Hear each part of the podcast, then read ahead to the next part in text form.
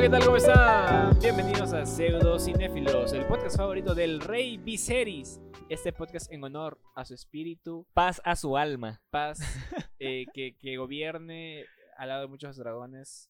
Y ojalá es que respeten su decisión de, de mantener a Rhaenyra como su heredera. Bueno, no- no, nos iremos a la guerra con los verdes, compadre. Nos iremos a la guerra con esos verdes porque lo vamos a joder a toditos para que aprendan a ser serios y no aprendan a meterse con esta gente, no joda. Hablando Vea, de... el- ¿sabes? ¿Te, te acuerdas? ¿Te acuerdas de, del plan este? El Coqui.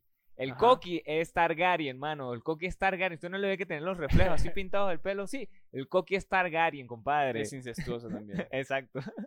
Hablando de Viserys, a Lucerys le sacaron las vísceras. Ah, sí, Juego de sí, palabras, sí, es- sí, a lo sí. mejor en inglés son mejor. Esto, esto obviamente es un spoiler para la gente que es fanática de la Casa del Dragón. Obviamente ya tuvieron que haberlo visto. Así que no, o sea, no, no es problema de nosotros, ya Sí, que, que usted no haya visto. Ya pasó una semana ya de Ya, la casa de exacto, Dragón, ya no me exacto. importa.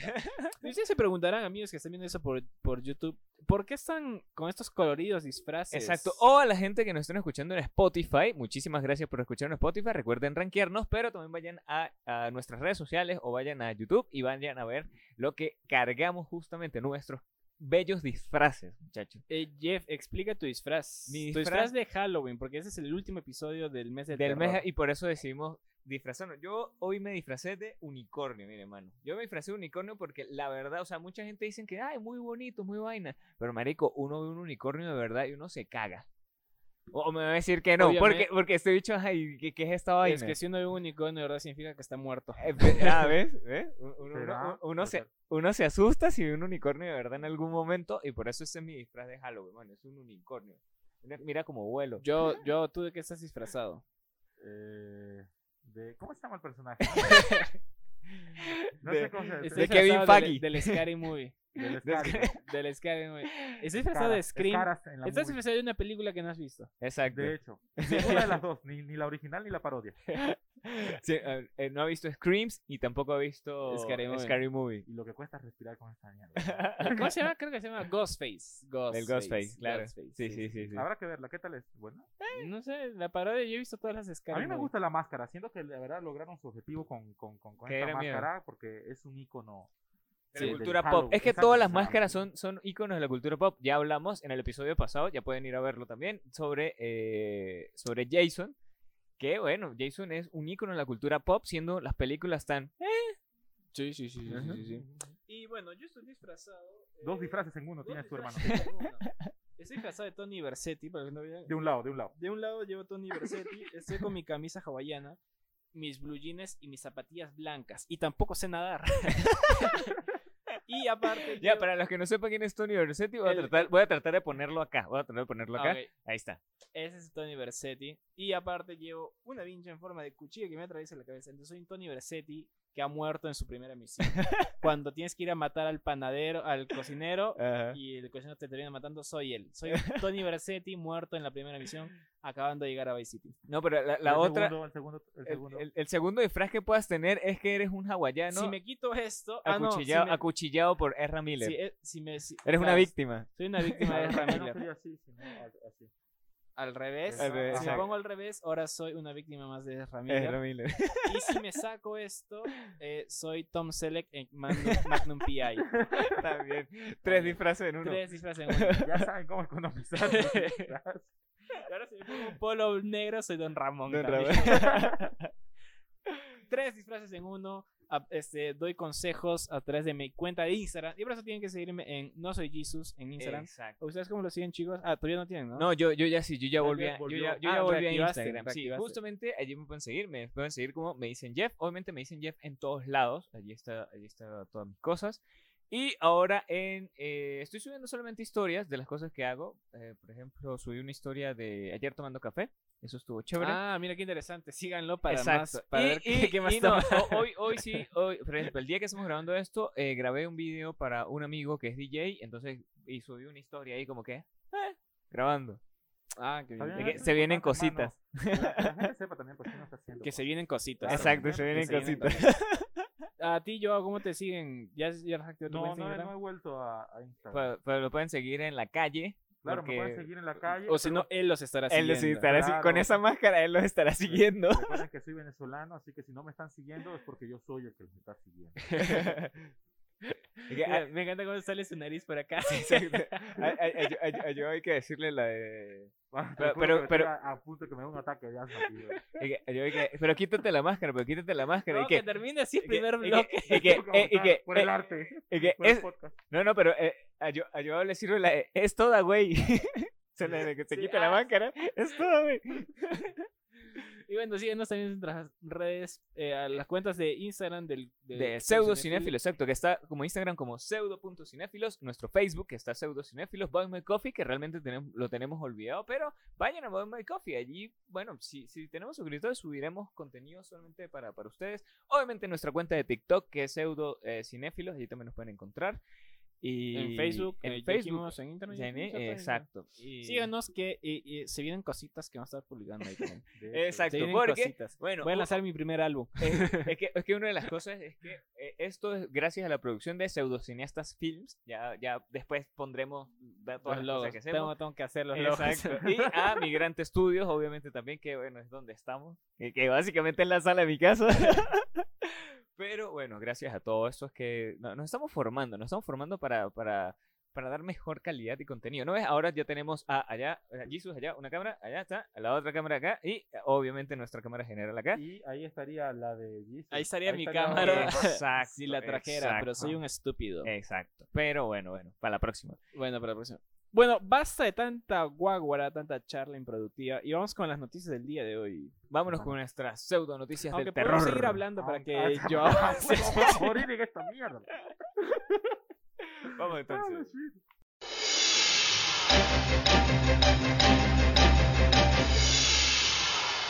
Y bueno, muchachos, en esta primera pseudo noticia de, este, de, esta, de esta última semana de- del- del terror, justamente, última de, semana del terror. Exacto, del terror. Eh, el día de, bueno, ya, ya nos dieron, hace, hace dos, tres días, algo así, eh, nos dieron el nuevo, pues salió de la nada, aparte, salió de la nada, nadie se lo esperaba, a todo el mundo lo agarró por sorpresa, y fue el nuevo tráiler de Ant-Man and the Quantum Mania. Para que ya lo, lo- ya lo Ah, sé pronunciar, ya lo sé Duolingo, pronunciar. Duolingo. Ha Funciona. Pero es que el Duolingo. problema es que yo en Duolingo estudio alemán. Ah, mira. Ve, para que ¿Te, veas. estás, ¿Te a acostar a tu perro Duolingo? Este, sí. A razón, Brena. ¿Por qué, por, qué, por qué creen que ya no, ya no han visto a Brena acá en el podcast? Por eso. Hasta que aprenda alemán. y bueno, muchachos, es que, bueno, ya nos dieron el nuevo tráiler, ya sabemos de qué va a tratar, ya, sab- ya podemos ver a Kang el Conquistador siendo Kang el Conquistador desde, desde ese universo así chiquitico, chiquitico, chiquitico, desde ese universo chiquitico. Y eh, lo siento, a mí, a mí sí me emocionó mucho. Ya, sí, a, ya a mí me sigue emocionando el tema de los superhéroes, al igual que de, de Walking Dead. Que ya, ya, están, ya están los nuevos episodios, por cierto. Ya cada ¿Los semana están visto ya? estrenando, sí, sí. De The Walking y- Dead. y- sí, de Walking Dead. Así nos hacía falta saber. Exacto, exacto. Entonces, bueno. Eh, es que bueno, por fin nos dieron un tráiler sabiendo de que esta película se va a estrenar justamente el 17 de febrero del 2023. Se tenía esperado para muchísimos antes, se tenía esperado para, bueno, se mostró en la D23, eh, pero no había salido nada al público todavía, solamente se mostró para los asistentes. Medio lo habían narrado por allí, pero no era como que nada, nada, nada específico. Pero esta vez sí nos dieron un tremendo tráiler súper loquísimo, donde eh, confunden al hombre hormiga con Spider-Man, que, que- que ese chiste me gustó, me dio mucha risa. Y también donde eh, vemos, vemos en el tráiler ya a nuestro queridísimo amigo Bill Murray. También, también. Pero Exacto. solo parece como que un ratito así como... Pero es que ma- igual, eso. igual que Kang, aparece que sí un ratico, pero, No, a- pero a Kang mí es me emociona, así marico. como que Kang aparece como diciendo, te, te cangaste. Te- te- comedia, comedia, comedia. The Office. Todo, todo en un solo podcast. y bueno, muchachos, realmente eh, eso, eso es uno como que, lo- obviamente se estrenó el tráiler, se estrenó el nuevo póster promocional para, para esta película. Esta película va a ser la que sigue después de eh, Wakanda Forever, que Eh, es la que de verdad de este año la que más me, me tiene emocionado. ¿Es la... ¿Esta película cierra la fase 4 o inicia... eh, o si- o Inicia todavía- la fase 4, recuerda, no, No, está- no, o- eh, no, inicia la fase 5. Inicia la fase 5. Exacto, inicia Ah, la ok, fase está 5. Sí, Quantum Mania, exacto. Ant-Man Ant-Man and Wasp Quantumania me suena Un mucho a. WrestleMania. Como que, o sea, yo siento que en cualquier momento debería aparecer Ant-Man en mayas y hacerle la hurracarrana a Eh, Kang. Posiblemente. Y eh, después o que aparezca. Bill Murray haciéndole el, el RKO a, Ah, no, o, a, la, a la avispa. o posiblemente a, a Kang haciendo la hurracarrana a, Ah, lo más probable es que Exacto. él haga la hurracarrana. Sí, porque hay rumores justamente que con esta película. Y que clank, clank, lo voltea y le da. Es que hay rumores de esta película donde eh, se dice que ya no volveremos a ver a nuestro queridísimo amigo Paul Rudd interpretando a Ant-Man. Porque según su personaje muere para el universo cinematográfico de Marvel. Bueno, él se sacrifica al igual como lo hizo Iron Man en su momento. Seguro hay rumores. Ay, Pero exacto, bueno, hay es el rumores. multiverso. Mierda, esa, esa muerte sí me dolería, weón. ¿Sí? Me dolería, claro. ¿Por qué? Porque simpatizo más con Ant-Man que con Iron Man. ¿Y por qué está casado con Phoebe Buffet? Con Phoebe, la de Friends. ¿No dice Ah, sí, cierto, ¿no? Es Paul Rudd, claro. Sí, también da cosita por eso. Friends? Sí. No, es que La pobre Phoebe, weón. No, y saben que Phoebe es, es Wasp. Solo Claro. que ustedes no saben, en el multiverso. En el multiverso. Debería haber una, un multiverso donde Phoebe sea Donde la, Phoebe la- sea la Wasp, la- avispa. sería- El cameo de El cameos. cameo, el cameo. En algún multiverso, me imagino Ah, que sí, posiblemente. Haz lo posible, Kevin Feige. Kevin, que es como la vaina esta de. She-Hulk, que es como una cámara gigante súper loca. Me encanta. Yo, ¿tú estás emocionado por esta película de, de, de Ant-Man? La de Ant-Man sí la voy a ver porque me gusta mucho Ant-Man. ¿Sí, sí te gustó? ¿Las dos Sí. primeras de Ant-Man te gustaron? ¿Hay dos? no, no, sí, sí, sí, la vi las dos. Sí me gusta, sí me gusta Ant-Man. Ah, no, Sí. eh, eh, ¿Te gustaron las dos? ¿A ti, Sí. yo- Jeff, te gustaron las dos? Sí. sí, o sea, siempre eh, me parecen chistosas y aparte del personaje demasiado elocuente y uno de los mejores personajes que pueden tener las películas de Ant-Man es Luis. El Ah. amigo mexicano que es el que echa todo el cuento así súper rápido, que Ah, habla así hecho, Eh, increíble, increíble ese personaje. A mí me parecieron muy olvidables los villanos de ambas películas. Mm, sí, sí son. No me acuerdo. Y la trama, no me acuerdo de qué se trata la 2. No me acuerdo de qué se trata la 2. ¿Se acuerdan de qué se trata la 2? Eh, tengo miedo de confundirla con la primera. Eh, la primera es del man este que también se roba Claro. la vaina y también Ajá, se... de la, de la primera sí me acuerdo. La, la Cuando, 2. cuando recién descubre, pues, el, que se puede volver miniatura. Eh, la exacto, exacto. Y en Ah. la dos no me acuerdo, la marico, qué la bolas. Es que las películas son muy olvidables. Sí, realmente la segunda no me- recuerdo. no me- o sea, como personaje Increíble. me gusta, como que forma parte En la de los segunda no es cuando justamente la novia se también toma el traje. Ah, claro, claro, que ya Ajá. la toma... El, el bicho que es como Ghost. Que, claro, que... Que, Ah, que es Ajá, así como ah, que... sí, que es como un glitch. sí. O sea, es que es como un glitch así súper loco. Ya, ya me acordé. ese, es, ese el, ese es la Ah, villana sí, de, de, la sí. 2.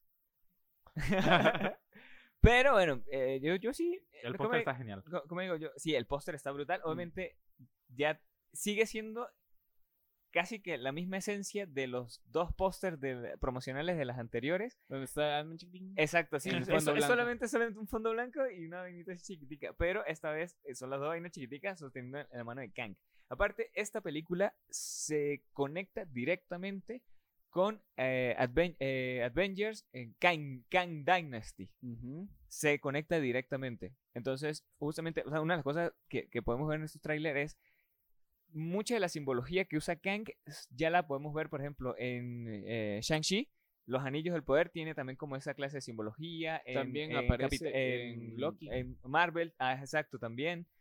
En la niña esta Marvel, ¿cómo es que se llama? Miss Marvel. Eso, Miss Marvel.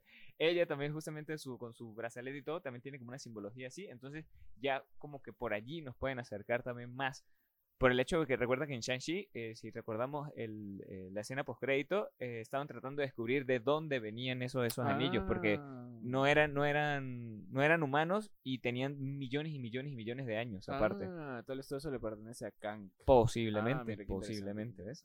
O sea, ¿me quieres decir que todo está conectado? A la- ¿Acaso eh, el universo cinematográfico de Marvel está todo conectado? ¿Acaso todo se conecta?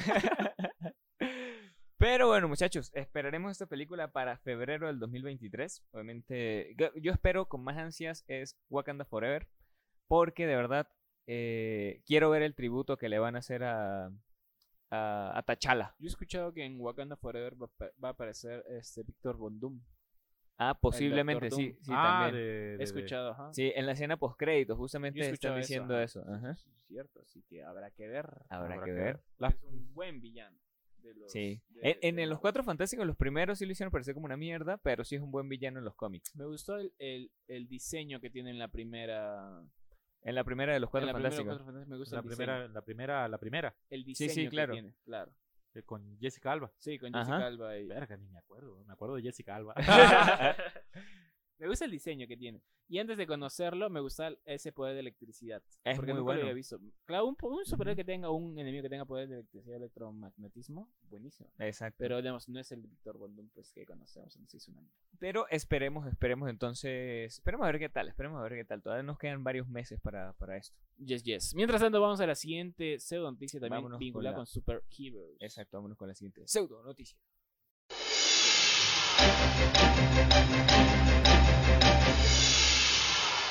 Segunda noticia que va. eh, ahora vamos a hablar de la competencia de Marvel Studios en inglés. Eh, porque. De Watchmen. de- no. vamos a hablar de DC. Y es que eh, dentro de toda esta reforma que está haciendo el queridísimo Dave eh, renunció. El que- de- querido por muchos y odiado por odiado otros muchos más. por otros muchos más. Había renunciado de David Hamada, creo que se llama, el que el era director de. el otrora director de DC Studios. Y ahora han contratado a los mismísimos James Gunn y Peter Safran. James Gunn, tal vez lo recuerden por haber hecho las dos primeras de Guardianes de la Galaxia Ajá. y la de Suicide Squad. La, nueva, la pasado, última, la, que, la de verdad. la que sí es buena. Peter Safran, que este, para los que no conocen, él no es director, él es productor. Él es productor de las películas de Shazam, de Aquaman, de este, creo que también fue productor de Black Adam. de Black Adam y de, y de ¿cómo se llama? La de Suicide Squad de James Gunn. La, la que sirve. Claro, la buena. el Entonces, final, final, este sí. este es su punto JPG. Entonces, ya que tiene estas cosas eh, bajo su brazo, eh, lo han nombrado director. Entonces, ambos le van a responder directamente al mismísimo Dave Zaslav, el director de directores. El Mickey Mouse de DC. El Mickey Mouse. Entonces, James Gunn y Peter Safran van a ser los Kevin Feige después de, de DC. Esta es una noticia que o, yo- da un aire nuevo a los fans de DC que han visto como el Snyder verso se ha ido poco a poco yéndose a la mierda, como este, desechando todas esas cosas, pero ahora con el anuncio ya oficial de, de Henry Cavill eh, como el regreso de Superman, porque ya salió hasta, una Para su nueva película, exacto. Claro. él mismo dijo como que, epa, mire, sí voy a ser Superman. Sí, ahora sí, te ¿De lo qué? juro. Soy Superman. Ajá. Así como dijo, soy Iron la kriptonita me va a detener.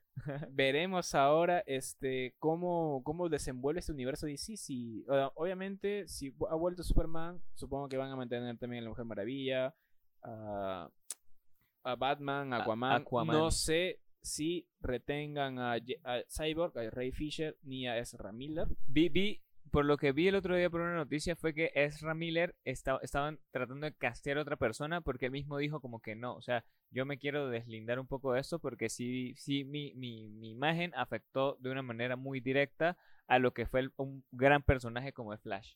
Eso sí lo vi, entonces a lo mejor sí lo, van, lo, va- lo vayan a recastear de Claro, nuevo. entonces, digamos, la, la idea que tuvo Zac, Ef- Zac Efron, Zac Efron, Zac claro. Efron, claro. Zack Snyder, la idea es que tuvo Zack Snyder con este Snyderverse haciendo el Superman malo. Veremos dónde queda, tal vez lo desechan o, o Creo que, creo, que lo, continuando. creo que lo van a desechar. Yo creo que sí. por, lo, por lo que vi en Black Adam, ah, por cierto, vi Black Adam, al final les comentaré qué tal, pero por lo que vi en Black Adam lo van a desechar totalmente. Y la que va a quedar como figura de todo esto va a ser esta, la negrita, ¿cómo es que se llama? Esta, Amanda Waller. Amanda Wallet, exacto. Eh, ella, ella es la Kevin Feige de todo esto. Entonces vamos a ver también. Eh, y decir si van a recastear también a Cyborg. ella es la Nick Fury de, de DC. Fury, ella sí, es la Nick Nick Fury, Fury. De, de DC, realmente. ajá, Amanda Van- no sé si van a recastear a Cyborg, van a recastear, dijiste van a recastear a Ezra Miller.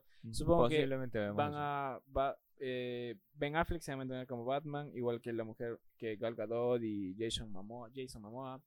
Pero ya veremos. es- yo, yo creo que ahora sí va a encaminarse en un buen rumbo eh, todo lo que sea El universo. El universo de DC.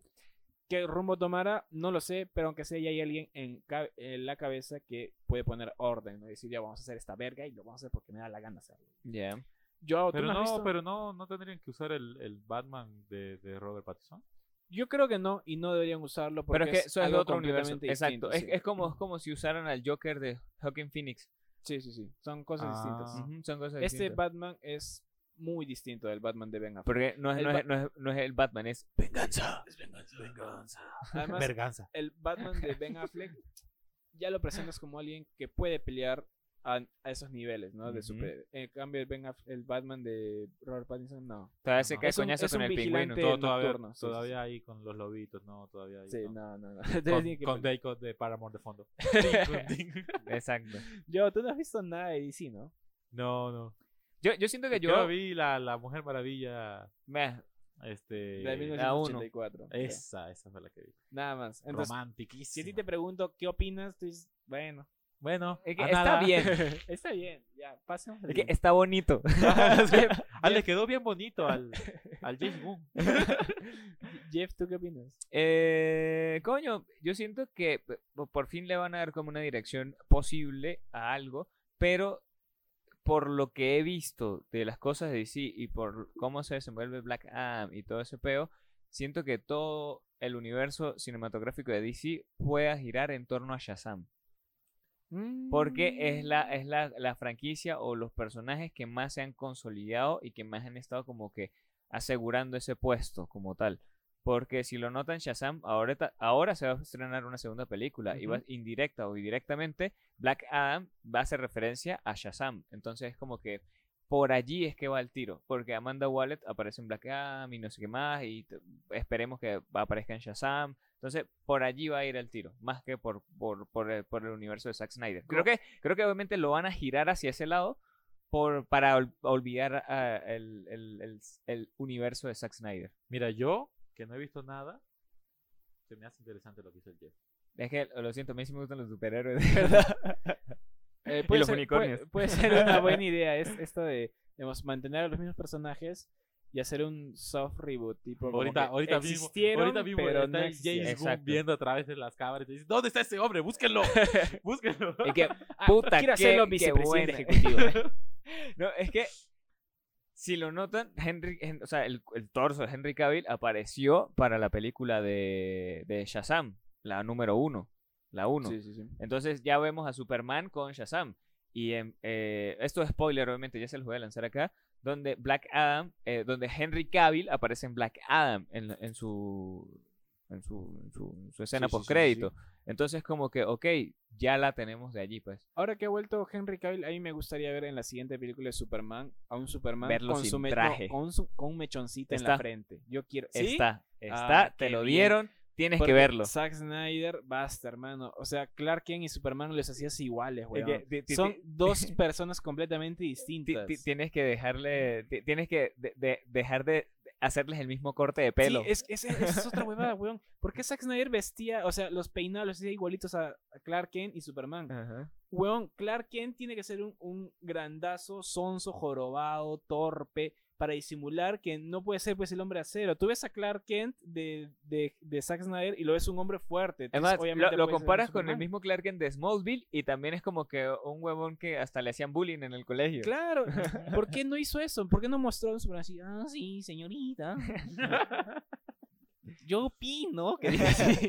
Y a Superman sí, grande, poderoso, con su mechoncito en la frente. Que qué guapo, qué Está. elegante, sí. ¿Qué mechón? Te lo Qué dieron. mechón. que Te lo dieron. Obviamente esto es spoiler para la gente que, que no ha visto Ah, bueno, vayan entonces ojalá, ojalá es que pongan también a un, super, a un Clark Kent torpe tonto, ¿no? Sí. Porque no, no tiene sentido poner un, un Clark Kent todo musculoso, pechotes parado, súper confianza en sí mismo y que diga, no, esto está bien y hay que investigar por qué está. No, Clark Kent no es así.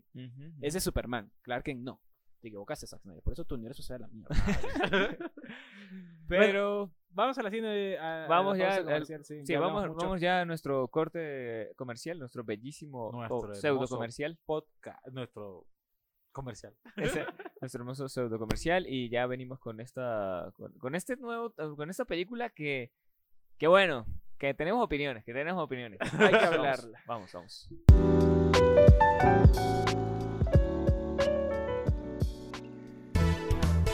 Hola, me dicen Jeff de Pseudocinéfilos. Tal vez me recuerden de episodios como el de Ben Hur o el de Los cinéfilos también lloran. Hoy vengo aquí con una gran oferta para que publicites tu negocio y aumentes un 3.1416% tus ventas. Pero no me hagas caso a mí, escucha estos testimonios de clientes satisfechos. Publicitar con pseudocinéfilos fue lo mejor que me pudo pasar. Logré mi independencia y divorciarme de mi marido. Mi negocio subió un 3.1416% en ventas. No más, no menos. Gracias a Pseudocinéfilos he podido producir y vender más. Ahora tengo de todo: empanadas, arepitas, pequeños y tequeyoyos. De tanto que vendí con pseudocinéfilos me alcanzó para comprarme avión. Gracias, pseudocinéfilos. Boy, crowd. Comunícate a las redes sociales que están acá abajo y llama ya.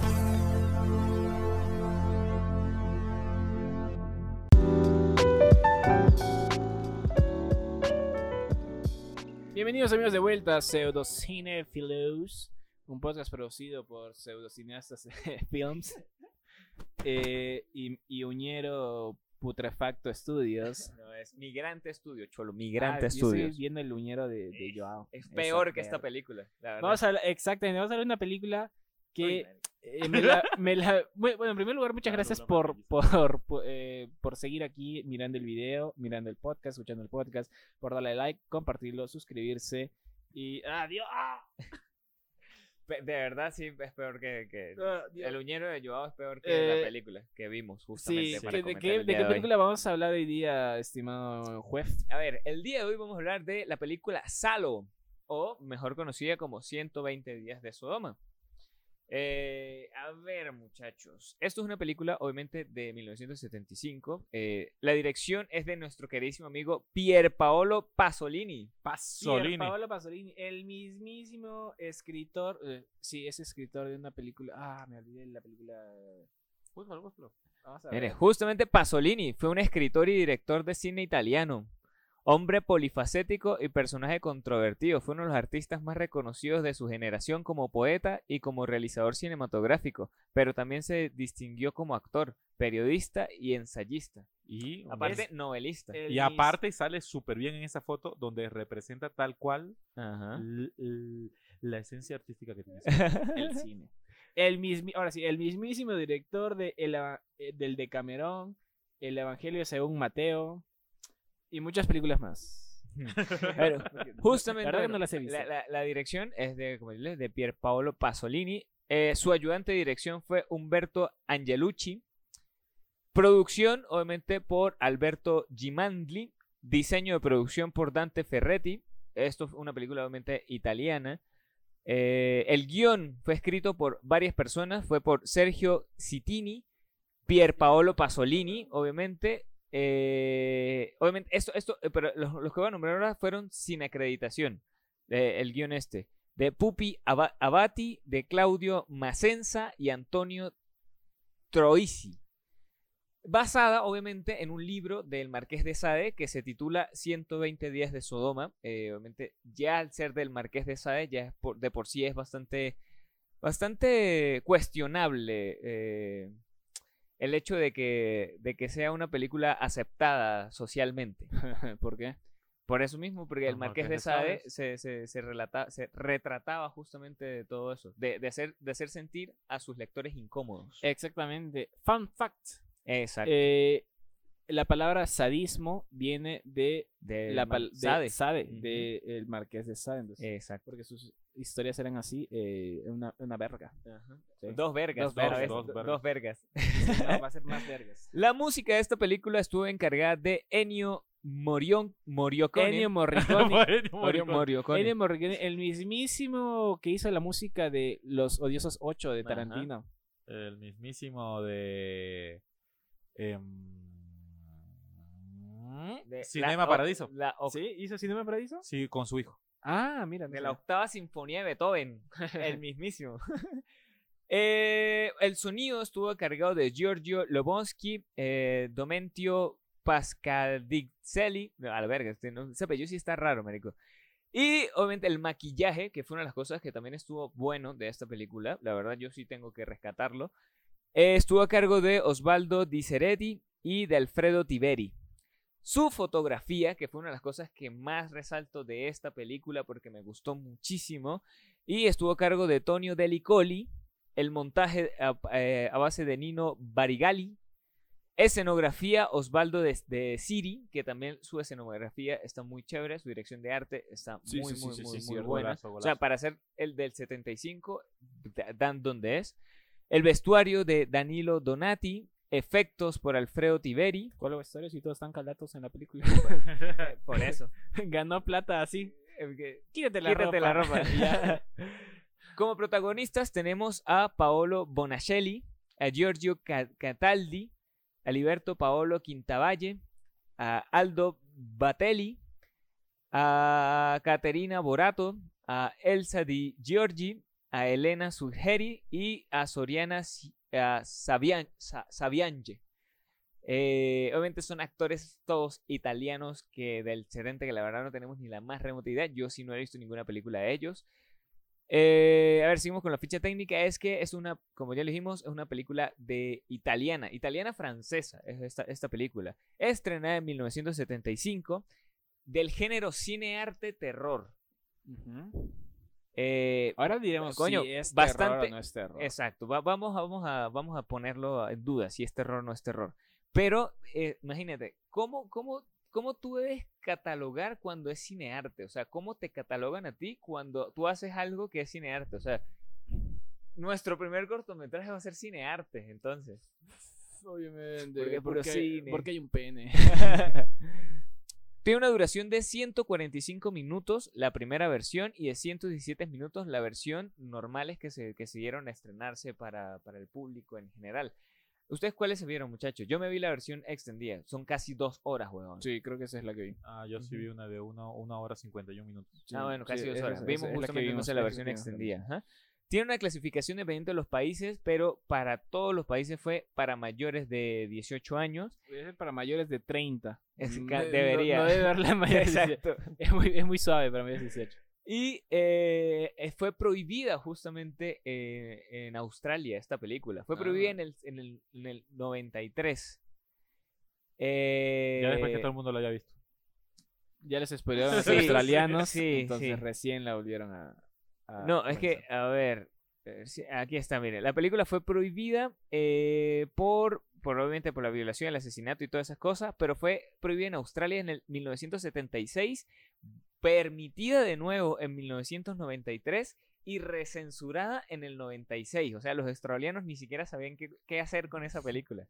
Sí, o sea, se- la tenían en sus manos y era como que, ajá, ¿qué hacemos con esto? se asustaron dos veces. De la.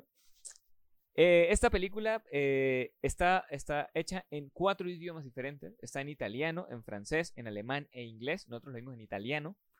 Bueno, yo, yo la, hay yo partes, hay partes donde hablan en francés Sí, y hay eh, partes donde se escucha audios alemanes. Y también, por ejemplo, en muchos gritos son gritos de, a- alemanes. Ah, sí. Ajá, exacto. Cuando tratan de... Ah, ¿Esos gritos no eran en español? Eh, no, no, era mucho, mucho grito alemán. Es una película de, con un formato de 35 milímetros, o sea, es realmente arte. Ah, bueno, en esta, eh, las compañías productoras de estas películas fueron eh, productoras netamente europeas. Eh, en esta, Estados Unidos no metió la mano. Pero tenemos como productora principal a Productioni European Associated. Tienes que leerlo en italiano. Nah, Jeff. se joden. Eh, y también estuvo por Les, Pro- Les Production Artistes Associés de Francia. Tienes que leerlo en francés. Con una distribución de eh, United Artists. Pero, Tienes que leerlo en inglés, Jeff. una, eh, pero para la gente que no sepa, obviamente la distribución a nivel mundial estuvo, estuvo eh, a la par con Metro Goldwyn Mayer, justamente, a los Ah, países que logró llegar. MGM. Ajá. Donde aparece el. Pronúncialo tú en italiano, Joao. ¿Qué? Produce, produce, pronúncialo en italiano. Ah, está fácil, mano. Solamente tengo que poner las manos así. Es decir, Producción Cine Europea Asociada. Y ahora De es- producción, artistas, asocias. Y. Y ya, ¿ese es que en inglés? Sí. United Ah, Artists. United Artists. United Star. Eh, bueno, muchachos, justamente. eh, Está chévere mi, mi italiano, ¿eh? Eh, A ver, continúa, man. sí, no, es que, es que esta, esta película fue bastante polémica eh, cuando se estrenó, obviamente. No se, no se llegó a estrenar. No, no, hay, no hay datos exactos de su recaudación ni de, tampoco de su presupuesto. Porque es Ah, qué de fuerte. arte. Exacto. Claro, Pero, pues, es pero, lo de menos. pero es que de igualmente se debe saber cuánto, cuánto costó hacer una película de cine de arte. No costó, hermano. El Porque arte no el- cuesta. el el arte no arte- cuesta. Bueno, muchachos, a ver, Jesus, cuéntanos un poco sobre, sobre a, qué, a qué va esta película, sobre qué Bueno, trata un poco. Les voy a contar el argumento de la película. Eh, esta película tiene eh, muy muchos paralelos al, al, al infierno de Dante Alighieri, a la Divina Comedia, a cómo retrata el infierno el mismísimo Dante Alighieri. El mismísimo, no sé qué más escribirlo. Eh, y nos empieza a contar la película en, en capítulos, por decirlo así. Está el Ante-Infierno, que es la sección donde... eh, bueno, son... En primer lugar, vamos a empezar con que son cuatro personajes principales. Está el obispo, el duque, el presidente y el magistrado. Estos cuatro son, eh, son unas personas de mucho poder allá en la Italia fascista por la, por la época de más o menos de Benito Mussolini, por la Segunda Guerra Mundial. No, bueno, sí, sí, sí, es basada como en los 50, tienes Ajá. razón, tienes razón. por Benito más o menos por ahí.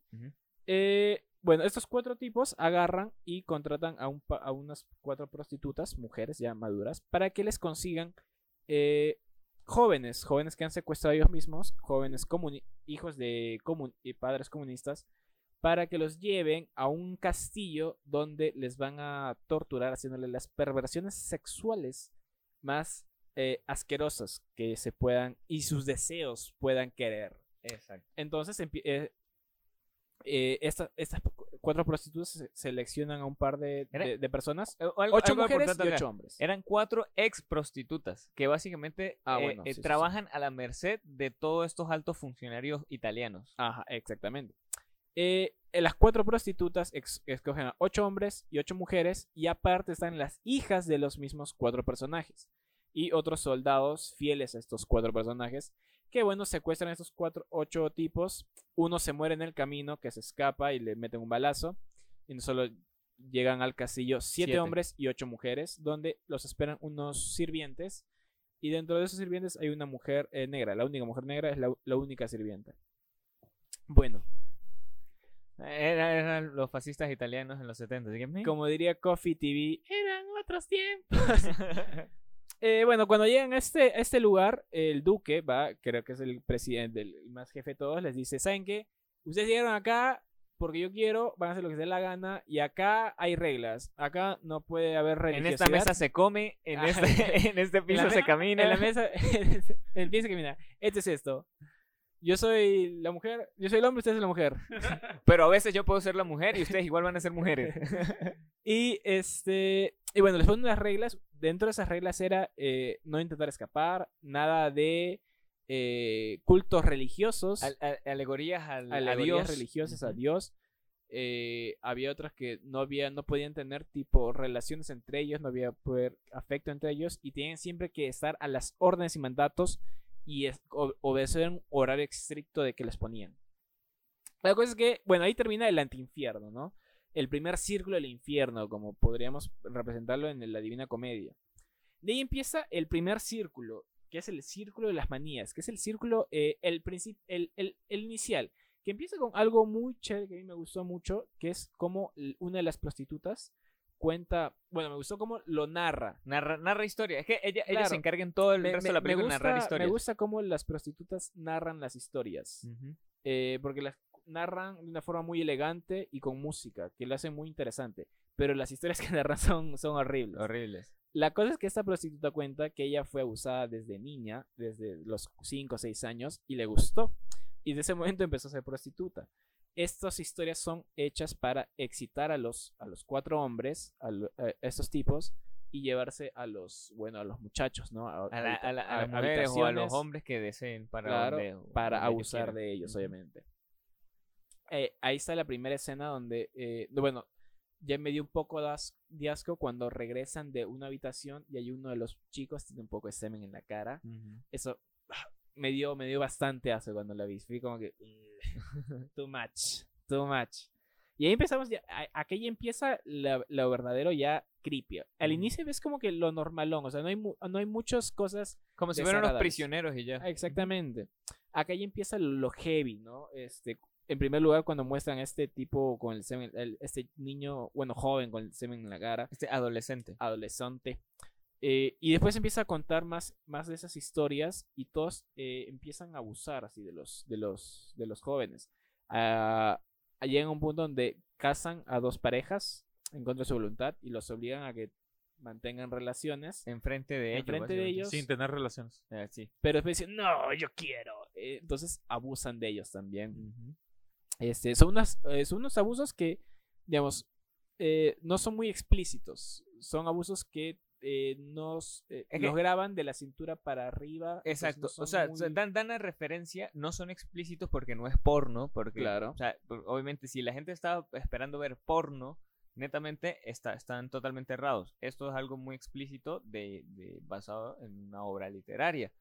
Entonces, por eso, por eso no, no, no sé, o sea, hay que buscar la parodia porno. A lo mejor debe existir, de- a lo- posiblemente puede existir. Pero sabes que no tiene por qué ser porno para ser explícito. No, exacto. o sea, hay un montón de películas que te muestran un pene y una vagina y, y Exacto. la juntas. Es que, es que esto justamente es lo que se le llama el cine arte. Claro, o sea, no tiene que ser porno, pero digamos, hay una escena que me perturbó también fue cuando hicieron caer a una de las eh, sirvientas. Estas sirvientas obviamente les hacían caminar desnudas y este la, la violan ahí cuando está en el suelo. Eh, no, no hay, no, no se muestra nada explícito, pero simplemente aparece un- una sombra de un pene. Pero el grito de la muchacha ya me perturba, o sea, ya me hizo como que perturbar, o sea, sentir Te como que- sacó de onda. lo que claro lo que está lo que estoy viendo no es correcto Claro, claro. como- Claro. no, y no tiene que haber nada de sexo explícito no tiene que ser porno para que sea eso entonces la película ahí lo hace bien pero después siento como que bueno después hablamos de qué nos pareció bueno la, la vaina es que eh, El siguiente, de- el siguiente círculo. círculo es el círculo de la del círculo de la mierda que Ah, acá sí, viene de otra de las prostitutas que ella cuenta como eh, uno de sus clientes, que también era una prostituta joven, a, a sus clientes les gustaba mucho la cropofagia, o sea, comer, comer heces humanas, Comer caca. comer caca, o sea, la- y, y ella cuenta cómo le Puta, eso pagaban tiene por nombre, eso. weón. Cropofagia, sí. Ah, la shit. Todo tiene nombre, mano. Todo tiene nombre. Ah. Tuñero también. Exacto.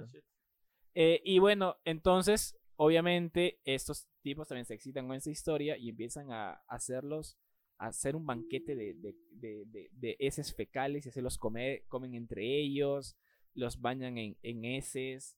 Es muy desagradable, la verdad. Eh, hay escenas donde ponen así como la que la caca en el plato y se nota, o sea, da asco, da mucho asco. Y verlos a ellos comiendo así como que Sí. vomitando. Sí, le- sí, tal es- da sí, mucho asco. con la boca llena de. Ajá. Y pasamos al, al círculo final, y el círculo final es el círculo de sangre, que es, esto ya va más a la depravación. Eh, De hecho, cuenta, la, la tercera prostituta que cuenta acá su historia, cuenta cómo eh, uno de sus trabajos fue sentarse encima de la cara de alguien que está a punto de fallecer. Entonces, a partir de esto, también se excitan y empiezan a hacer el círculo de la muerte. Eh, todo empieza porque este, los tres, los cuatro hombres, no, tres hombres se casan con uno de los, de los jóvenes de ahí. Eh, uno, no me acuerdo si es el presidente, que empieza a tener sexo con uno de los jóvenes. Y cuando sale a, revisar los cuartos los más jóvenes, encuentran, en- empiezan a, a encontrar cosas prohibidas, ¿no? Ujú. Primero encuentran a un chico que no me acuerdo qué estaba haciendo. Y dice, si no me matas, te, te digo qué están haciendo. Te, te- te cuento que hay tra- tal flaca que tiene una foto de su almohada. Va donde la flaca y le encuentra la foto y le dice, mira, si tú no me matas, yo te digo que hay dos chicas que en el cuarto al lado están teniendo sexo cuando está prohibido. Van y les encuentran a las chicas y dicen, bueno, si no me matas, te cuento que uno de tus soldados está tirando con la esclava negra. Y van a la- al, al cuarto del, del soldado y lo encuentran ahí tirando con la esclava, digo, con la sirvienta. Y ahí es cuando, bueno, es, es un chico que se gana el respeto de los cuatro hombres. Y cuando lo ven, el tipo agarra y es el saludo comunista, levantando el puño. Estos tipos se cagan de miedo. Fascista. Ah, sí, el comunista, el comunista. Sí, El- claro, los tipos fascistas se cagan de miedo a pesar de que ellas tienen el arma y lo terminan matando a él y a la sirvienta. Y bueno, la película termina eh, con... Con la pervención, Con ya, final. perversión, Exacto, claro, la perversión final. Con, no, con, con la. Con, o sea, llevando a cabo sus, sus propias reglas. Porque recuerda que ellos habían dicho que los que eh, no cumplieran sus normas iban a ser levemente castigados. O sea, levemente no, iban a ser severamente castigados, es la cosa. Y justamente todo estaba anotado en su libreta y de quiénes eran los que iban a ser castigados. Al final eh, se ve cómo castigan a, los a, los, a los que cometieron cosas malas eh, estando allí, los que respetaron las, las reglas, por así Y decirlo. esa es la parte ya más, yo creo que más heavy de la Sí. película, donde se ve, digamos, están en un del patio los hombres, los jóvenes, Y mientras hay tres de los hombres están torturando a los jóvenes, uno está desde la habitación de adentro con unos binoculares, Viendo, tocándose, exacto, viendo, viendo todo. cómo los demás a un chico le sacan el ojo. Es muy gráfico eso, que sí me perturbó. Ujú. A otra chica le queman el pene con una vela, a, otra le queman- a otro le queman los pezones con un fierro caliente. Y bueno, a, a otro le cortan la lengua, matan a las hijas también de los estos. Y, y todo termina, al final de la película es cuando los chicos que no desobedecieron eh, están aburridos y simplemente ponen un, un vals y se ponen a bailar entre ellos mientras ahogan los gritos de fondo de Eh, los. aparte, de- se- de los es como que se ponen a escuchar una, una emisora. una, encontrar una emisora en la radio. Claro, un Y fue así vals, como y, que, "Ah, hay que eh". bailar y ya. Y bueno, ahí termina la película, es bastante gráfica, sobre todo en la última parte. Yo diría que un poco Que fuerte. va- va- un poco va- fuerte. Exacto. Ya aquí vamos a comenzar a cuestionarnos si por qué es del género del terror. Yo todavía no entiendo. Justamente lo hablaba con Jisoo antes de comenzar a grabar. Porque yo no entiendo por qué está catalogada como género de terror. Para mí hubiera sido más un subgénero, cualquier subgénero, muy enfocado a eso, pero más al drama. Porque obviamente se nota eh, al drama por el sufrimiento que están teniendo esos esclavos, básicamente, que son unos adolescentes. Entonces tú, Joao, ¿qué piensas? Mm, ¿De terror? No, nada de terror. ¿Por qué? No, no, no, no te da miedo. Yo creo que es terror por el hecho de. yo creo que es terror por el hecho de eh, la perversión humana. De llegar a temas, o sea, tocar temas que, digamos, que normalmente son temas de terror como la destripación. Exacto, la que son cosas que pero pasan, pero son tabú, por así decirlo. Claro. Entonces, por eso, por eso yo creo que eh, lo podrían cata- catalogar en, es- en esa en el género de terror. ¿Qué, qué género es eh, SAO? Eh, juego. Terror. Gore. Pero eso es terror gore. Semi gore, es un soft gore. Es- es pero terror, to- ¿no? todavía es más gore que esto. Claro, obvio. Sí, sí. Pero es que esto es más cinearte. Sí, sí, sí. Eh, yo, yo, Jeff, ¿a ti qué te pareció la, la película? A mí, a mí sí me gustó. Obviamente yo recuerdo haberla visto cuando estaba en la universidad y la vi ahora recientemente justamente para poder, para poder recordar muchas cosas. Porque recordar el tema de la crítica social, eh, el tema de la perversión humana, que es a lo que, a lo que más hace, hace recalco, al tema del poder. De que si yo tengo el poder, yo puedo hacer que tú hagas lo que a mí se me dé la gana de hacer. Entonces, más que todo por allí, creo que mi- mi- eh, mi- mis profesores también eran medio comunistas.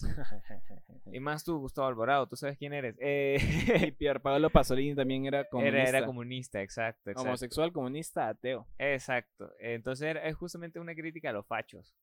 Sí. sí, Y- sí, y- pero me falta la crítica al comunismo también. Porque, Que son la misma hueva. Exacto. Eh, yo, ¿a ti qué te pareció la película? No me gustó. ¿No te gustó? Es que Mira, no, no, es no. arte. No, mira, mira, mira. mira. No es me cine, gustó. de verdad. No, me gustó mucho la fotografía.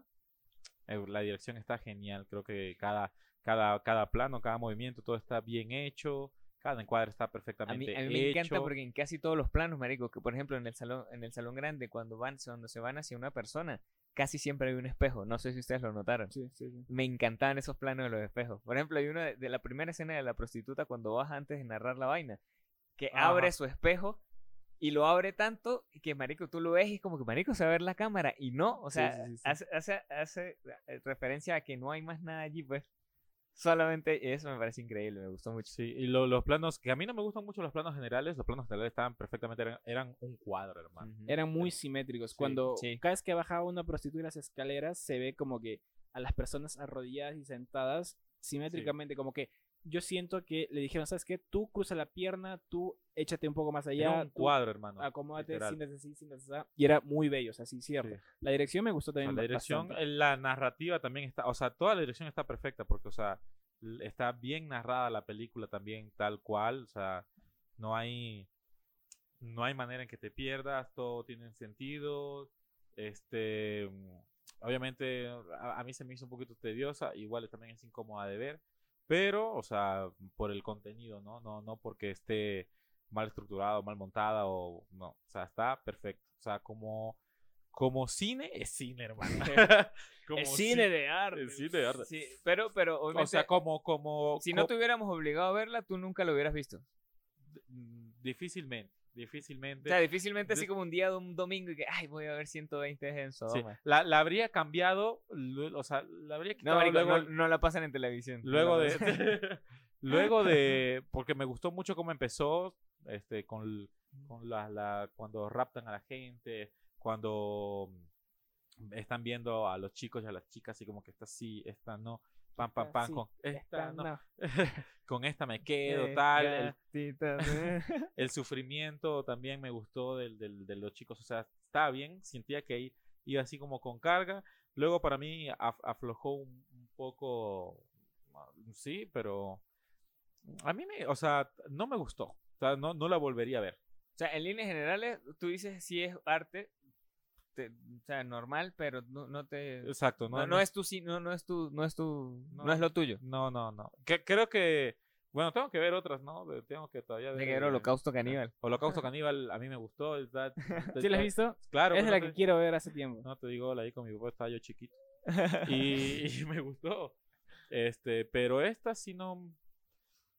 O sea, me parece una muy buena película, pero no me gusta. O sea, es una muy buena película, pero no me gusta. ¿Te gusta la película por cómo está hecha, más no el, el fondo? Obviamente, como crítica social, este, funciona perfectamente. No hay manera en que tú no le agarres eh, de, de más rabia y más asco a este tipo de gente que tú sabes que existe. ¿no? Sí, sí, sí. O sea, tú sabes que existe el- este- esta Es- clase de gente. Eso fue un fiel retrato a la reina Isabel. claro. Eso es lo que hacía la reina Isabel todos los fines de semana. O sea, tú sabes que- comiéndose niños. tú sabes que existe y mierda. Y tú sabes que, que, que existe esa gente, que las hay en este mundo y que este tipo de cosas de hecho pasan. O sea, no, yo no tengo ni la más mínima duda de que este tipo de cosas suceden en el mundo. Sí, sí, Eh, Así que está bien ver un poco de esa realidad, ¿no? O sea, es una película que de hecho hay que ver. Hay que ver. Yo- como crítica social funciona, Sí. como cine funciona. Ya está ahí. Yo, yo cuando la primera vez que la vi, bueno, cuando escuché esta película, eh, me pasaba que yo simplemente la escuchaba como esta película, uy, te va a dar asco. O sea, yo, la, yo simplemente la escuchaba como la película que me va a dar asco, que no la voy a poder ver. Nunca escuché referencias de esta película como, Como- crítica social. Ajá. Entonces yo cuando fui a verla, mi experiencia fue ver eso, ¿no? Fue ver algo más Asqueroso. explícito, asqueroso. Y como dije, hay, hay partes, hay escenas donde sí es algo fuerte de ver, como ejemplo cuando aparece el niño con el semen, o cuando este, empiezan a comer caca, digo. Eh, pero en un momento ya deja de ser choqueante. Entonces, como digamos, para la parte choqueante de esta parte, de este subgénero de películas snuff, eh, pasa muy suave. Porque hay películas mucho más fuertes, como Holocausto Caníbal, por ejemplo, como Necromantic, por ejemplo. Justamente mi novio Mayo eh, nos está- nos- bueno, me, me estuvo diciendo para que les dijera a ustedes para ver una película que se llama El hombre marmota. Algo así. Mm, Algo, creo algo que he así. escuchado, creo que he escuchado. Pero que era una, que una vaina súper asquerosa, así también si hablar de Ya, gore. por ejemplo, ese, ese es el concepto que yo tenía de Saló. Que simplemente es una película asquerosa. Pero como dije, eh, las viola- la única violación que me impactó fue la de la sirvienta al inicio, porque después las, las demás violaciones son como que en planos Subjetivos. y subjetivos. Entonces, no se ve eh, a la persona ni sufrir, ni se ve a la otra persona gozar. Entonces, como que me disasociaba de, de un sentimiento de repugnancia. No es algo que, obviamente, no es un, no es una- un visual placentero. O sea, quedaste a media paja. Quedaste con no, el pene porque, en la mano. No, porque o sea, dije, no es un visual placentero eh, ver, ver a alguien así. Pero Claro. tampoco me, me ponía en la situación de puta que asco, ¿no? Como yo siento que, al, como que, por ejemplo, la primera escena, la, la de la visión de la sirvienta, es así porque le ponen un plano, primer plano a la chica mientras grita. Entonces, yo siento que esa sí, me, esa sí me sirvió como película para perturbar. Las demás escenas, no, es como que normalonas. La, cuando empiezan a comer corpo caca, como si mierda, eh, en un momento sí me impactó, pero después dije, puta, este chocolate, y ya dejé de, de, de albóndigas. verlo así. Yo creo, yo creo que, que, la película, bueno, habrá que, eh, que ver, ¿no? Hay que hacerle un remake, Con- muchacho. Hay que hacerle un remake. conversar con, con el Pasolini. Ya murió. ya murió ya, pero sería bueno conversar con él y preguntarle, o sea, cuál, cuál, o sea, por dónde quería él llevar más que todo la película, porque yo creo que como público tal vez la estamos viendo mal. ¿Sí me entiendes? O yo, yo Ujú. creo que como público esperamos asquearnos, esperamos Ese incluso error, claro. asustarnos, eh, esperamos, no lo sé, mientras que yo creo que él lo que quería era hacer la crítica social y nada más que eso. Ese fue mi error cuando la vi por primera vez. Ahí- sonó súper profundo. Sí, weón. Puta madre. puta madre, ¿dónde ¿Dónde están los están cigarros? Su, pa- su papá, su papá se sentirá orgulloso, Joao. Y ese fue, ese fue mi error cuando la vi ayer, por eso decía, o sea, yo era eso. Pero como cuando la película me pasó como que esas partes del, del snuff muy suavecitos, eh, empecé a ver eh, las críticas y las reseñas, y esta película, como, como dijiste, es una crítica social más fuerte, digamos. Obviamente las cuatro personas representan a los cuatro poderes del Estado, ¿no? El presidente, el duque, el, el ar- el arzobispo, que se representa a la iglesia, el duque, el magistrado, que pres- representa eh, el presidente, y el duque. El duque representando a las clases eh, millonarias, a la, a la primera clase, la clase A. No sé cuál es la palabra exacta. La clase alta, sí, Claro. sí, me olvidé esa palabra. Eh, y bueno, eh, Del ellos representan, social. ajá, entonces ellos representan el abuso en los demás. Y eh, cuando el mismo Pierpaolo Pasolini dice que cuando estaba, lo que quiso representar cuando empiezan a comer caca es que justo en ese momento está empezando a llegar la comida rápida a Italia. Entonces, él lo que quiere representar es eso. La comida, el, la comida rápida en... ¿Cómo es servir Claro, la comida cómo- co- rápida, claro, o sea, cómo- cómo es su significado para él de la comida rápida. cómo se él- él- banaliza y se bastardizaba la comida. siendo comunista, obviamente est- está haciendo una crítica al fascismo y al capitalismo, obviamente. Claro, entonces todo eso él, Al capitalismo salvaje. Él intenta representar todo eso. Y al final me gusta la representación esta de eh, hacerle oídos sordos al, al- a la violencia. Como estos tipos normalizaron demasiado la violencia, que eran, ellos eran parte de estos grupos de los, de los oprimidos. Pero con un poco de poder, con un arma en la mano, empiezan a olvidar que ellos fueron algunas parte de ellos. Y qué hacen en vez de ayudar, o sea, yo eh, te lo juro que un momento dije, puta, en un momento van a agarrar la pistola, pum, balazo y se van a bajar los demás. Pero no, lo que agarran es decir, puta, estoy aburrido, me extraño a mi novia Margarita y se Ajá. ponen a bailar un vals. Eso fue, o sea, esa, esa parte sí fue como que choqueante, porque es, o sea, esa es una buena crítica. ¿Cómo Claro, hacemos a la Ahí, ahí, ahí me a la recuerda, normalización de la violencia? Exacto. me recuerda, eh, ahí me recuerda, me recuerda, eh, eh, bueno, se sale un poquito de contexto, pero creo que se podría luego modificar, ¿no? Para, para esta, que es la, que se siempre dice la explotación del hombre por el hombre. Es una frase súper común comunista. este, pero aquí es también, justamente eso, o sea, el, el, el, el, el que debería ser víctima pasa a ser victimario, pero así al toquecito. Claro, le, O sea, le dice un arma. Apenas tienes la oportunidad, ya listo. Entonces ya, ya no eres igual a los demás, empiezas a perjudicar a tus propios compañeros y todo eso. Como dicen, los que mueren por la vida no pueden llamarse muertos. Fue la única frase comunista que se me ocurrió. Ey, no, ese es de Ali primero. sí, buenas. era otro y, comunista y más. es una buena, y es una- o sea, a esa parte sí es una buena crítica. Si lo ves como película para crítica social, sí es una buena crítica social. Sí, Pero si ves la película Como esperando terror, no hay. no es una película para ti y es con lo que yo esperé y fue un error mío. Ujú. Yo debí ver el Holocausto Caníbal o debí ver a Serbian Film. Ah, Eh, Serbian ahí sí, eh, si yo quería perturbarme, debería ver eso. Pero esta película es netamente criticar. es Claro, política, es te- una crítica política. Eh, Claro, te- y por te- eso te- creo que se te llama hizo reconsiderarte por quién votar en las próximas elecciones, ¿cierto, Jesus? No. Simplemente no hay que votar, hermano. La democracia De- está de- sobrevalorada. Debemos, ma- y- debemos mandarnos nosotros mismos. Anarquismo. Ah, y bueno, anarquismo total. eh, Viva la U. Bueno, ¿cuánto le ponen a la. Bueno, antes de eso, ¿cuál fue la parte que más te perturbó, Jeff? Eh, ¿Qué más, Que más te choqueó.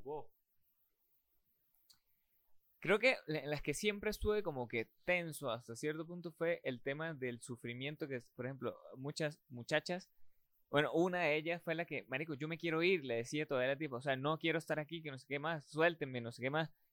Y fue la primera, la primera que murió.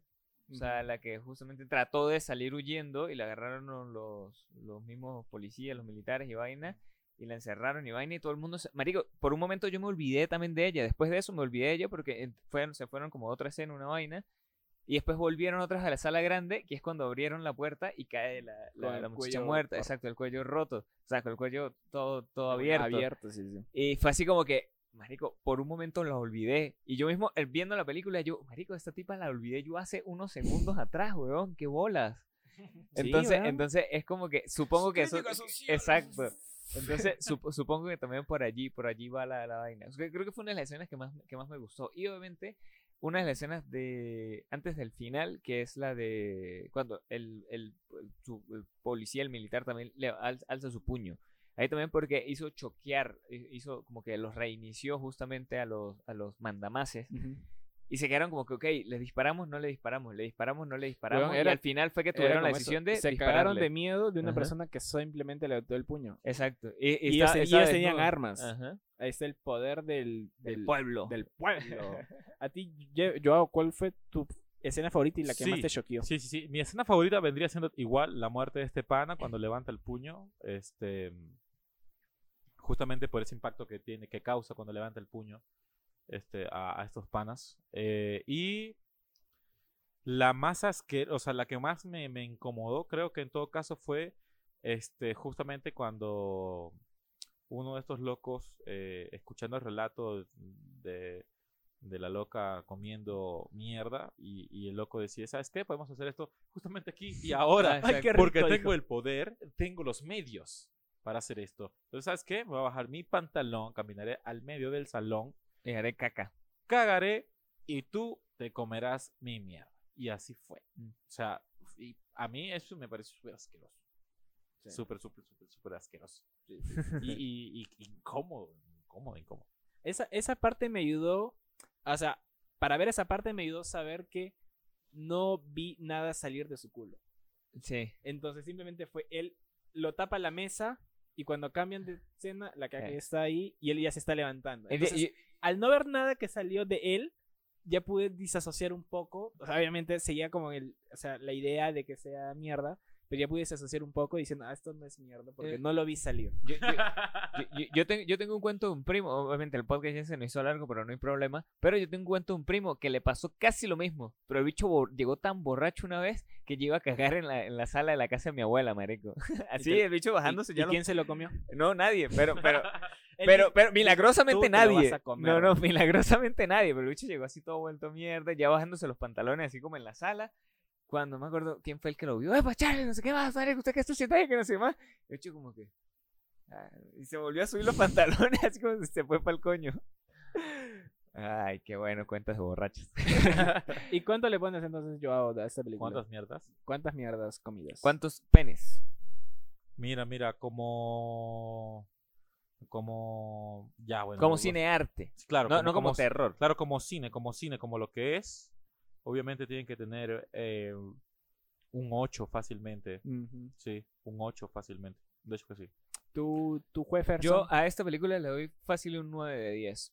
Ah, vaya, vaya. Sí, sí, vaya, vaya, realmente sí, es una buena película, es una buena crítica social, es- está muy bien hecha, la verdad, para mí está muy bien hecha, para ser del 75, como te dije, yo en algún punto, pensándolo hoy, lo, lo comparé mucho con la naranja mecánica, por el sentido de la ultraviolencia y no sé qué más, los desnudos y el tema de, de- de hacer lo que se les daba la gana siempre en el momento en que se les daba la gana y toda esa vaina, por eso la comparé, pero eh, recordando, la naranja mecánica es del 71, o sea, básicamente pudo pudo Pasolini haberse copiado de la naranja mecánica.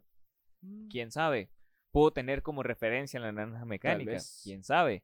Entonces, más, más que todo por allí. Por eso, por eso digo que de verdad me pareció una muy buena película. A mí, bueno, no me preguntó, pero la escena que más me impactó fue esa de la, la violación de la primera mujer. eh, por eso, por, por ser una violación, me, me impactó demasiado.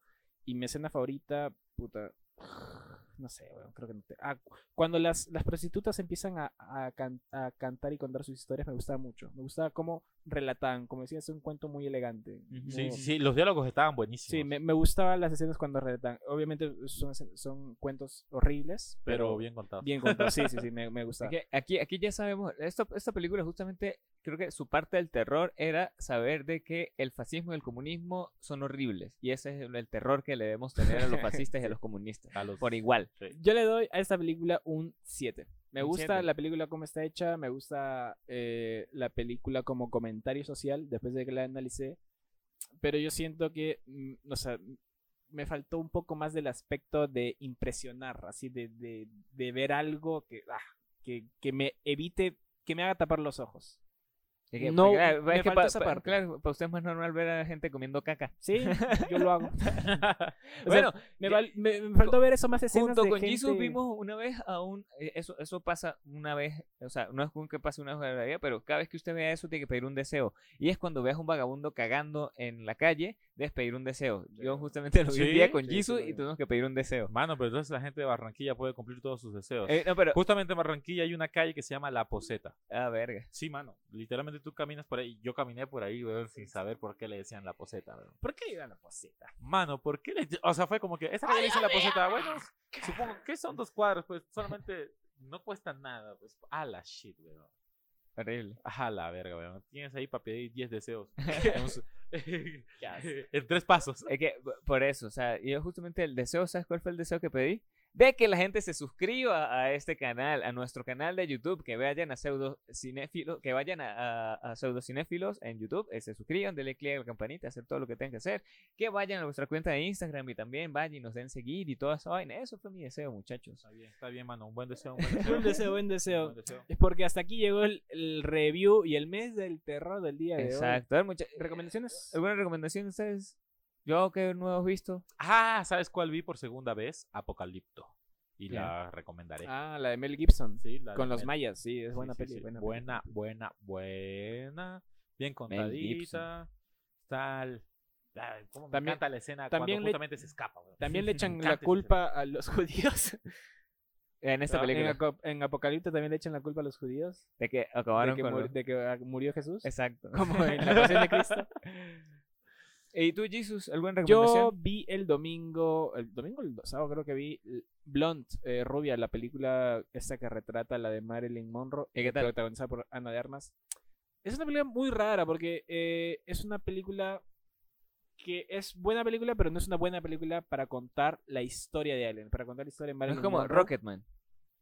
No, no, no, Rocketman es mucho mejor. Claro, obviamente. Eh, Rocketman esta es película buenísima. es rara, o sea, como digo, no es, o sea, no es horrible porque está bien hecho, o sea, se nota bien hecha, bien, bien bonita, buenos, buena fotografía, buenos planos, tiene diferentes cambios en el frame, pasa de amplios a 2.39 a 4 tercios, pasa hasta 9.16, o sea, eh, está bien, eh, bien hecha, pero no siento que era la forma correcta de contar este, esta clase de historia. Justamente Mimi me dijo que, o sea, no, no deja ni siquiera bien parada a Marilyn. Por eso mismo, por eso mismo. Sí, que no- Hay una review del escritor, de Paul Schrader, el escritor de, de Taxi Driver, que dice, dice eso, sino que es, es una excelente película. Es la mejor película que he visto, pero no es una película para Marilyn Monroe. O sea, no es una biográfica. no es una película, o sea, esa clase de películas que hizo no es una película para hacer una bi- película biográfica. El mismo director ya hizo una película semi-biográfica, El asesinato de Jesse James por el cobarde de Robert Ford, que esa es muy buena, muy buena. Sí. Eh, que esa es mucho mejor, mucho mejor que esta. Tú, Joao. Joao, Eh, Jeff. A ver, yo, yo como yo sí veo cine comercial, eh, yo fui al cine a ver Black Adam. La recomiendo, es, tiene unos chistes buenos, uno que otro chiste bueno. Obviamente es La Roca tratando de ser un dios. Ya no es. ¿No ves? sí, ¿Aca- ¿Acaso no lo es? sí, lo sigue siendo. Posiblemente veamos el crossover de, de DC con- contra Rápidos y Furiosos, posiblemente. Uno nunca sabe. Pero realmente sí está, sí está, está, está divertida. La Roca actúa. Como la roca actúa como la roca, siendo una piedra así. as- Y, Así. mi- y mirando a la cámara así. Exacto. levantando la ceja. Exacto, tal cual. Pero el resto, por ejemplo, eh, la Liga de la Justicia, ¿no? Eh, La, la so- sociedad. la Sociedad de la Justicia, buenísima. Qué buenos personajes, qué buenos trajes. La verdad está brutal. También es como una crítica social.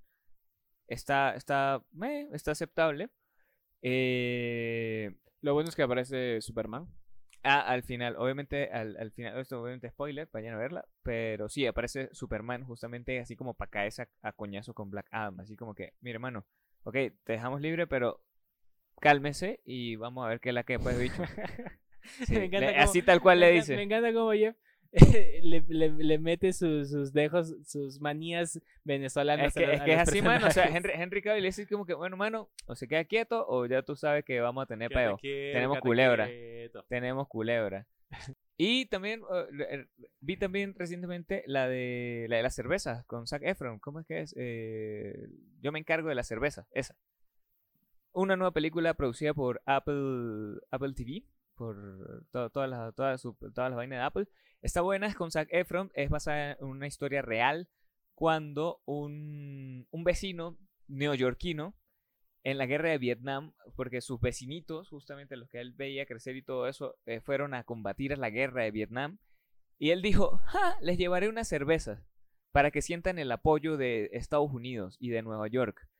Y, y relata cómo, cómo, cómo es vivir la guerra desde otra perspectiva, porque el bicho sí llegó a llevarle cerveza a muchos de los que Obviamente, y retrata así como que, ok, los que murieron, cómo fue el asalto a, a una, a una embajada de Estados Unidos, cómo, o sea, una embajada infiltrada aparte, o sea, el, la- el Vietcom se infiltró en la, en, la, en la embajada y tal, y entonces él vio eso, él vio cómo, cómo se infiltraron, pero el gobierno de Estados Unidos lo hizo creer como si fuera, como si hubiera sido un ataque directo, no como si, si les hubieran infiltrado, pues, una cosa así. Entonces, en eso, Ah, sí, eso- típico Estados Unidos Exacto, exacto. Pero está, está, está bastante buena, está bastante divertida. Obviamente es como un drama, pero un drama divertido. Un drama comedia Ah, con mira, Zac Efron. mira, Pueden verla. Hay que verlo, hay que verlo. A mí me gusta la actuación de Zac Efron siempre. ¿eh? Sí, eh, Sí. es- y, y esta vez tenemos un Zac Efron, Ef- eh, un Zac Efron diferente. No es el típico, No es el- eh, no es el tipo, el- no es el típico niño bonito, todo fuertote que hace estupideces. No, esta vez es un adulto con bigote que hace estupideces. bueno, se ha, se ha operado la cara, tienen que cambiar, ¿no? Sí, exacto. Bueno, hasta aquí el episodio del día de hoy, el último episodio del mes del terror, del amigos. Ya nos veremos la próxima semana con otros temas muy distintos. Tal vez hablemos de algo más bonito. Noviembre. Posiblemente. Navidad. Ya también No, se, pues, se no- acerca no- también, November. se acerca también el, el mes navideño. Atentos ahí y suscríbanse para llegar a los 100 suscriptores. En... Así que va- vayan comentando qué películas navideñas quieren que comentemos. Vayan y revisen las del año pasado para no repetirlas. Así que vayan. Y nos vemos la próxima. Chao amigos. Chao, chao. Muchísimas gracias. I love